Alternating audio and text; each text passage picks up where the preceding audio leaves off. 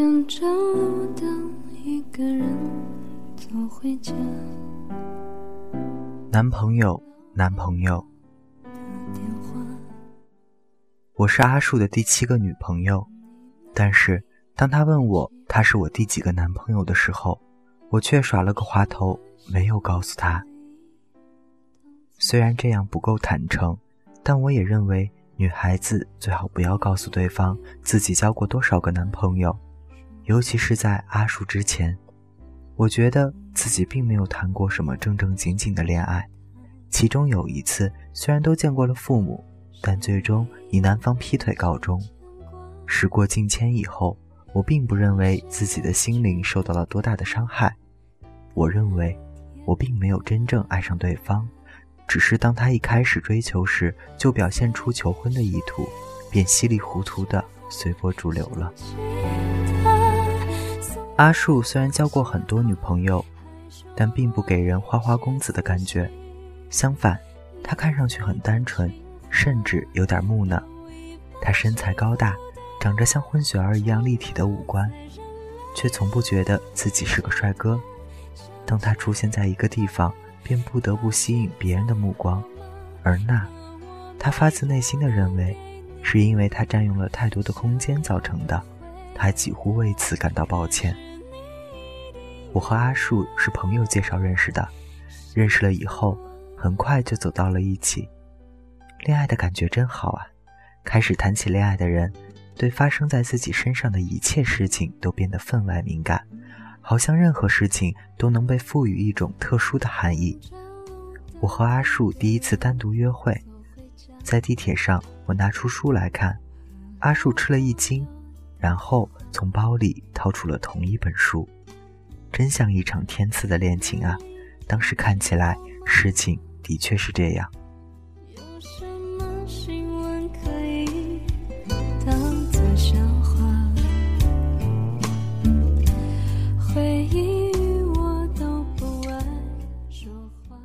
相比于我，我多少有点不老实。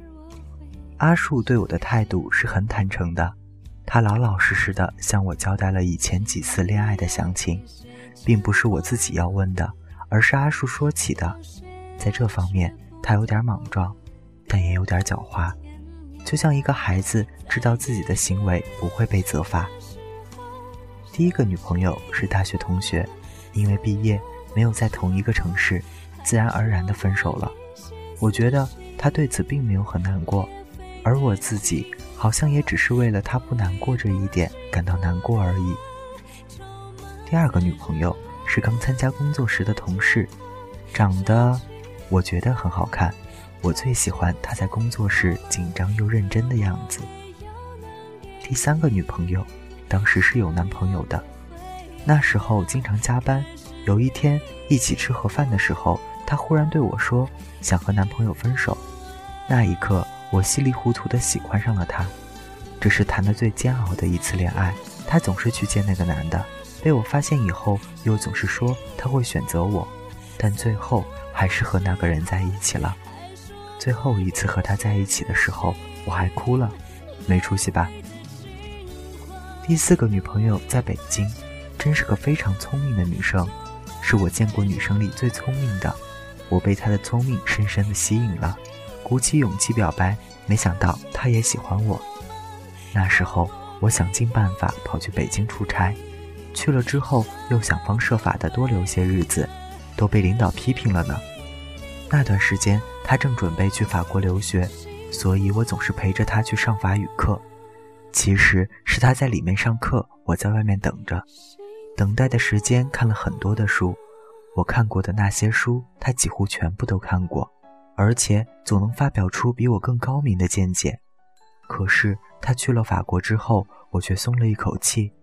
他写信来，我也渐渐不回了。最后，他哭着给我打了个电话，在电话里说了分手。第五个女朋友很爱哭，和我在一起的时候，她总是担心着未来，在哪个城市生活，房价多少，什么时候要孩子。可能正是因为这样。我们总是吵架。第六个女朋友对他感到抱歉，他从小没有父母，很想要一个家。我也很冲动，我们差点就结婚了，可是最后还是分手了。说完这一切，阿树目光闪亮，真诚地看着我说：“但是遇到你以后，就会特别想安定下来。”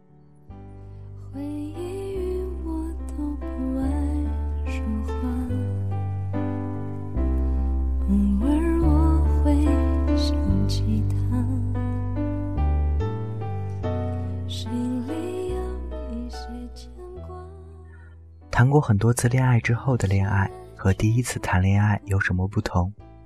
我曾经认真的思考过这个问题，最后得出的结论是：对于永远要在一起这件事，变得不那么执着了。但是得出这个结论的时候，我并不是在谈恋爱中。其实当时我正暗恋着一个人，是公司的上级，已婚男人。我很清楚自己不能越界，所以每天都过得很痛苦。既渴望看到他，又害怕被他看出自己的心情。他是一个非常温柔的人，对家庭也很负责。办公桌上放着女儿的照片。其实到后来，我觉得他已经察觉到了我的异样，想要和我保持距离，但又不忍心对我过于冷漠。他是一个百分之百的好人，怀着无望的爱情去爱着一个人，这种爱情是孤独的心灵孕育出来的幻想吗？但是那种幻想也是无比真切，越是无法接近，便越将完美的想象一层层加诸对方身上，心情一天天变得沉重不堪。那段时间，我只要稍微有什么事，就会躲到洗手间去哭一顿。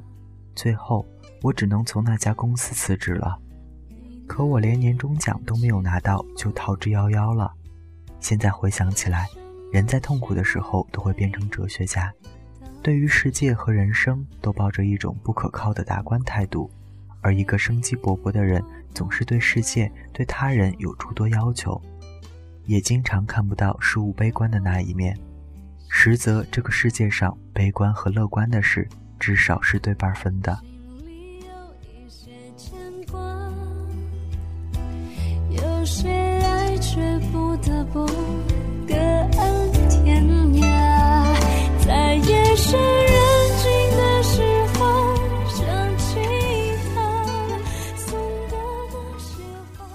我和阿树的恋爱是什么时候偷偷改变了呢？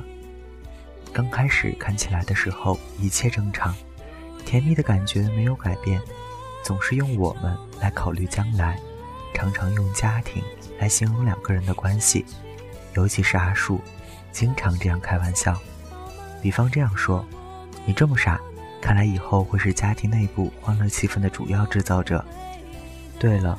关于很多次恋爱后的恋爱和第一次恋爱有什么不同的回答，还有一个，就是对甜言蜜语一开始就会有所警惕，因为过去的经验总是证明，这种一时冲动的许诺不可能实现。第一次见面就冲动地说“你嫁给我吧”，这样的男人，最后在结婚问题真被提上日程时，却支支吾吾，在困惑的心情中，终于发现他早已出轨。但是我相信阿树，这种相信里最初掺杂着一丝不安。我还提醒着自己，恋爱就是不确定的，不接受这一点就无法恋爱。不要怀着必须永远在一起的心情去恋爱。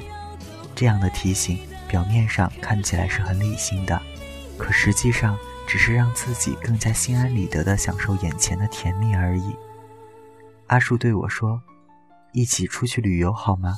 我很开心，一起旅行似乎是共度一生的前兆。阿树很有行动力的订好了机票，我们一起去了越南河内。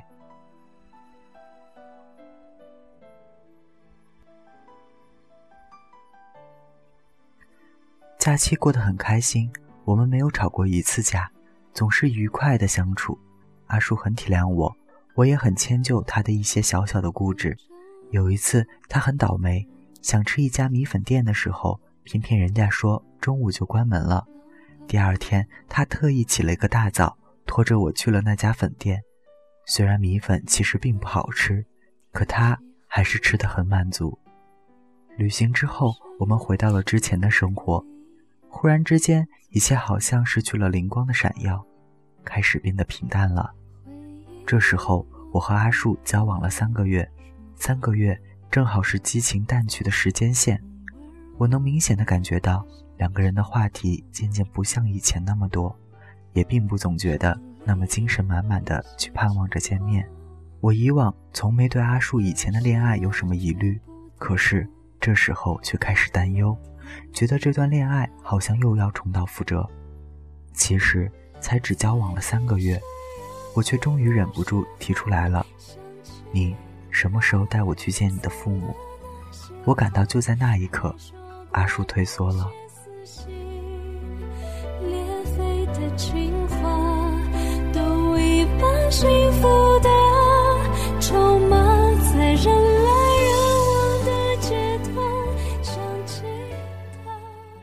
从河内回国的那一天，我们很早就起床，在天还没有亮的时候就到了机场。我坐在登机口看行李，而阿树则在商店里到处转悠，想看看有没有值得买的东西，什么也没有。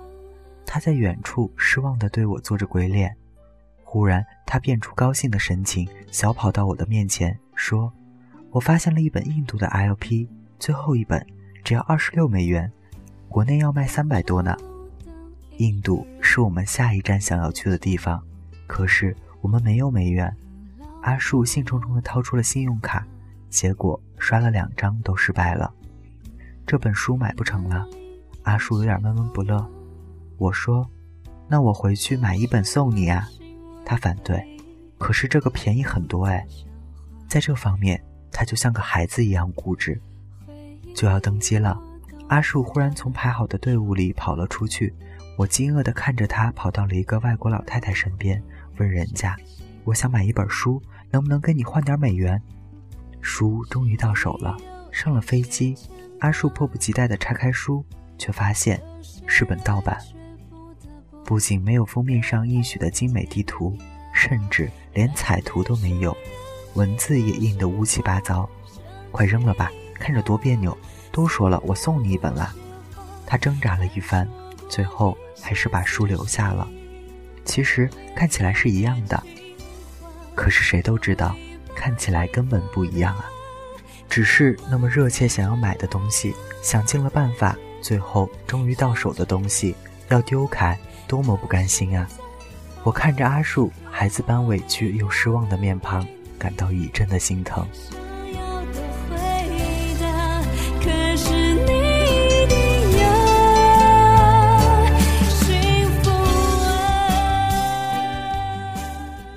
树已经分手了，现在我已经可以平静地看待这件事。阿树和我的爱情，就像在机场上买到的那本书一样，一开始那么热切地想要得到，那毫不理性的热情推着他排除所有的障碍。但是翻开书，却发现里面的内容不如自己所想。那时候会对自己说，读起来都一样的，但其实以后再也不会翻开那本书了。不但是对我，这似乎是阿树所有的恋爱关系的模式。